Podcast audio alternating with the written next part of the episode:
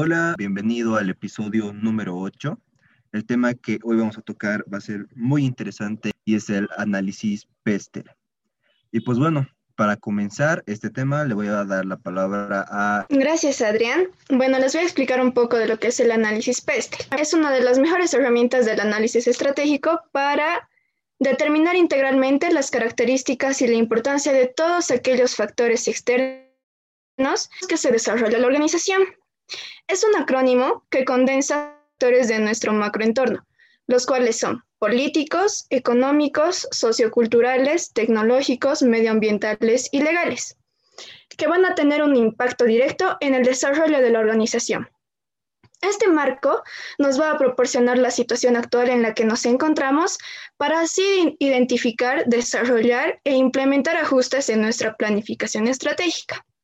El término PEST es introducido por primera vez en 1967, que solo consideraba dos, em, los factores político, económico, sociocultural y tecnológicos, para luego evolucionar y convertirse en lo que hoy conocemos como PESTEL, que ya incluyen los factores eh, medioambientales y legales. Eh, mi compañero Fabricio les va a explicar un poco de la dimensión política. Eh, muchas gracias, Irina. Bueno, prácticamente, ¿qué vendrían a ser los factores políticos? Estos tienen que ver con la vida política a todos los niveles, ya sea local, regional, nacional e internacional, que puedan afectar a la actividad de nuestra empresa en el futuro.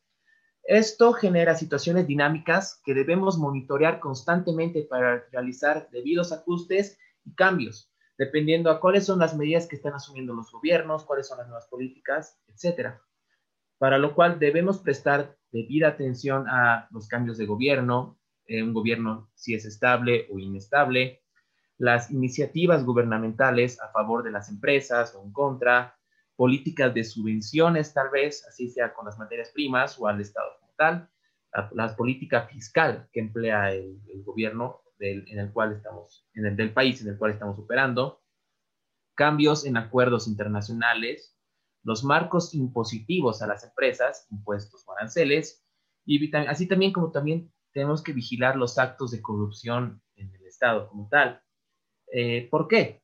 Debido a que el factor político del país en el que opera la empresa o desea operar influirá de manera directa en el desarrollo económico y tecnológico, así también como de exportación, si es que lo desea la empresa en un futuro, para que ésta se desenvuelva como tal. Eh, le pasaría la palabra a mi compañera Diana. Gracias, Fabricio. Bueno, la dimensión económica en el análisis PESTEL analiza y, bueno, ve un poco sobre todo lo que es la política económica de los países, bueno, del país en el que se encuentran, los indicadores macroeconómicos, los indicadores igual eh, públicos y privados, entre los más importantes eh, destaca el PIB, las tasas de interés que tiene el país, las tasas de inflación, el nivel de desempleo también es súper importante. Em, se debe conocer el sueldo mínimo, el nivel de ahorro y gasto que tienen las personas. Además, también será importante conocer eh, la balanza comercial si es que la empresa se, se, va a dedicar a lo que es importar y exportar. Eh, conocer también el poder adquisitivo que tienen las personas que viven en ese país, la balanza de pagos y todos este, eh, estos indicadores, ¿no? Todo esto que nos muestra cómo está realmente la economía y cómo funciona en este país. Ahora, para seguir con la siguiente dimensión, paso la palabra a mi compañera Jovi. Eh, gracias, Di. Bueno, continuando, eh, vamos a encontrar lo que es la dimensión social. Y bueno, en esta dimensión vamos a investigar las características y especialmente la realidad de la sociedad, eh, detallando varios aspectos de la misma eh, con el fin de comprender su entorno. Entonces, para ello vamos a analizar eh, a las personas, las familias, las creencias y costumbres que tengan, los valores, las actitudes que toman frente a temas como discriminación, igualdad, etcétera. También las modas que pudieran existir, el ingreso que puedan percibir en promedio, eh, la cantidad de población que existe, la natalidad, esperanza de vida, inmortalidad, la, si, predomina alguna religión, el grado de educación y muchas variables más. Y bueno, continuando, eh, le paso la palabra a mi compañera Natalia. Gracias, Jovi. Eh, continuando con la dimensión tecnológica, bueno, esta dimensión no es la típica, la que nos habla em, solo de redes, conectividad o Internet. Sí se utiliza, no sé, Android o Apple tal vez, o quienes tienen acceso a estos dispositivos, los cuales sí son eh, bastante importantes, que por supuesto se deben tomar en cuenta, pero esta dimensión se preocupa y se enfoca por los temas de investigación y desarrollo dentro de todas sus posibilidades, desde métodos de fabricación y producción hasta lo que es la distribución y el almacenaje. Eh, continuando con la dimensión medioambiental, le doy la palabra a Adriana. Muchas gracias, Natalia. Bueno, al hablar de dimensión medioambiental, estamos hablando sobre el clima, si hace mucho frío o calor, eh, podemos hablar de temas de reciclaje, eh, reutilización, gestión de residuos, desperdicios, sostenibilidad, cuotas de huella de carbono y economía circular. Bueno, eh, sobre dimensión legal nos va a hablar un poquito más Adrián. Muchas gracias, Adri. Y pues bueno, eh, la dimensión legal creo que se puede entender un poco más por el nombre que tiene, que es toda la parte legal, toda la parte administrativa, eh, todo lo que son los trámites y leyes a las cuales la empresa se tiene que regir dentro de la parte geográfica que quiere entrar, ¿no? De el país, el distrito, la ciudad, eh, el pueblo, se podría decir. Entonces, prácticamente engloba todo eso, ¿no? ¿Qué, qué trámites tiene que hacer la empresa? ¿Qué trámites eh, necesita la empresa? ¿Qué permisos necesita para que se pueda establecer y pueda cumplir, obviamente, con, con todo el análisis PESTER? Y pues bueno, para un resumen eh, de todos estos puntos que hemos mencionado, eh, le voy a pasar la, la palabra a Camila. Muchas gracias, Adrián. Bueno, vamos a resumir en contexto todo lo que nos dijeron anteriormente.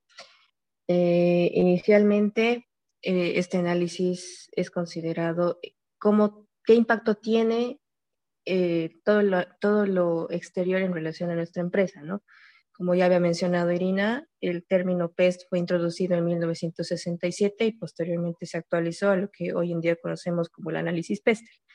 Este engloba eh, varios ámbitos en relación, tenemos seis ámbitos que toca, que es el acrónimo de PESTEL. El primero es el ámbito político, que toca todo lo que tiene relación en niveles a la vida política que tiene el país en el que vamos a desarrollar la empresa, los niveles, y esto cómo afecta, ¿no? Las medidas, el cambio de gobierno, las políticas implementadas, sean nuevas, sean viejas, y cómo esto va a afectar a nuestra empresa. Y posteriormente está el ámbito económico, que resalta en la política económica los indicadores más importantes, como ya había mencionado Diana, que son el PIB, eh, la tasa de inflación, los sueldos mínimos y en general cómo este puede afectar a nuestra empresa, ¿no? Cabe recalcar. Luego está el ámbito social, que nos muestra la realidad social en la que vamos a desenvolver nuestra empresa. Eh, esta cuenta con analizar a las personas, todos los que son factores sociales, ya sean sus costumbres, creencias, sus círculos sociales, cómo se comportan frente a diferentes cambios y esto cómo puede afectarnos a nosotros. Eh, por consiguiente, está el área tecnológica, como ya había mencionado Natalia, que no solo alude al sector de redes y conexión, sino que también está direccionado al desarrollo y a la innovación de tecnología para mejorar y cómo este nos va a afectar. Posteriormente está el área del medio ambiente, que este nos, refleja el clima, el reciclaje, la gestión de residuos, las huellas de carbono y cómo nosotros tenemos que tomar en cuenta esta parte para nuestra empresa y cómo nos va a afectar. Y por último, el ámbito legal, que se diferencia del ámbito político, que podemos llegar a confundirlo, pero no. El ámbito legal toma en cuenta todo lo que es normas y trámites que necesitamos para poder establecer nuestra empresa y cómo estos nos van a afectar al momento de poder ejecutar. Y por último, eh, bueno, le paso la palabra a Laura. Gracias. Eh, gracias por habernos acompañado a lo largo de este podcast y nos vemos en el siguiente episodio.